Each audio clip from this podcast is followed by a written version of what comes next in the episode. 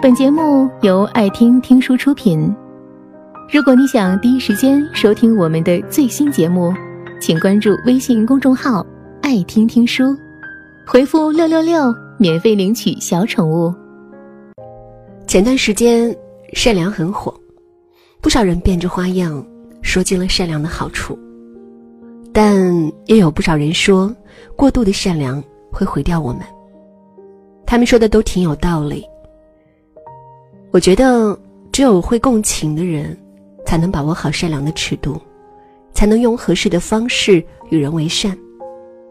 最高级的善良，一定要学会共情。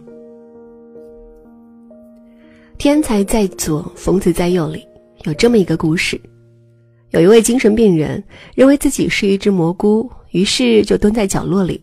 每天不吃也不喝，像一只真正的蘑菇一样。如果让我们来治疗它，我们该怎么办呢？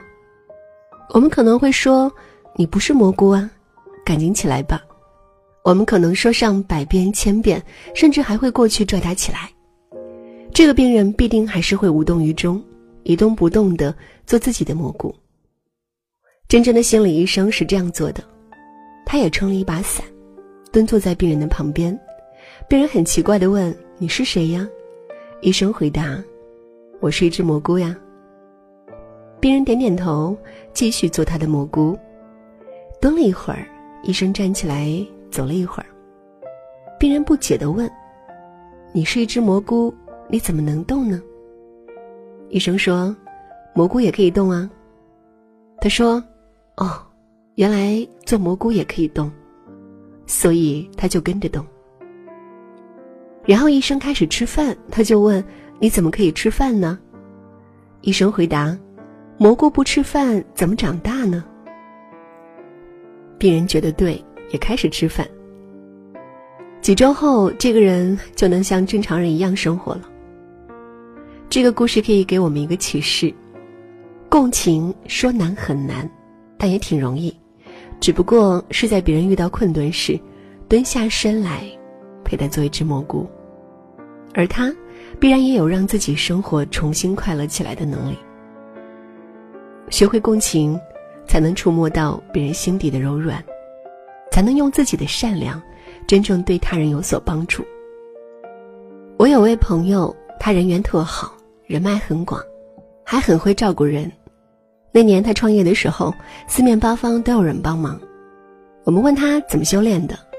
他讲了一个这样的故事：高中时搬了新家，隔壁的男主人是位警察。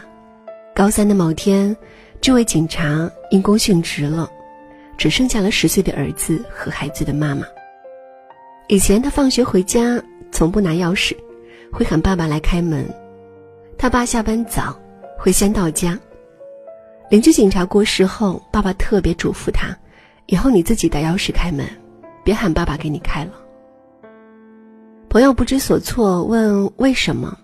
爸爸说：“你一喊爸爸，隔壁小男孩听见会不好受的。”从此以后，他知道别人有什么不愿提起的东西，或者不好受的某个点，都会刻意的避开，不小心提起也会立刻道歉。如果在一起有人不小心提起，也会帮别人解围化开僵局。父亲的共情传递给了他。事无巨细都能为别人着想，所以他才会有这么多知心好友，人们也愿意和他合作。学会共情可以让善良更体贴，而善良的人都是有福气和好运的。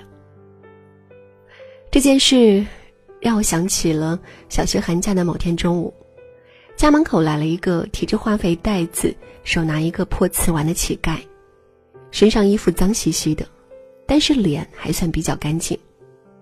他看到我们在吃饭，就问我们可否给他吃的或者喝的，甚至烧碗水也可以。门外车子上躺着他重病的老婆，恰好有一个邻居在我们家串门，就说随便给个剩馒头让他走行了之类的话。但是奶奶放下手里的筷子，跟妈妈说：“把刚出锅的馒头分一半给他吧，又让爸爸拿点钱给他们。”那人接过馒头，坚持不要钱，最后爸爸把钱硬塞给他。邻居不解，一直在说风凉话，还说我们真有钱之类的。奶奶叹了一口气，说：“她为了养活爸爸和姑姑几个孩子，当年也跟人讨过饭，那时是饥荒，树皮都被人吃了。过年的时候能吃上芋头叶就已经很不错了。给他印象最深的就是一家人给了他一个玉米面窝窝。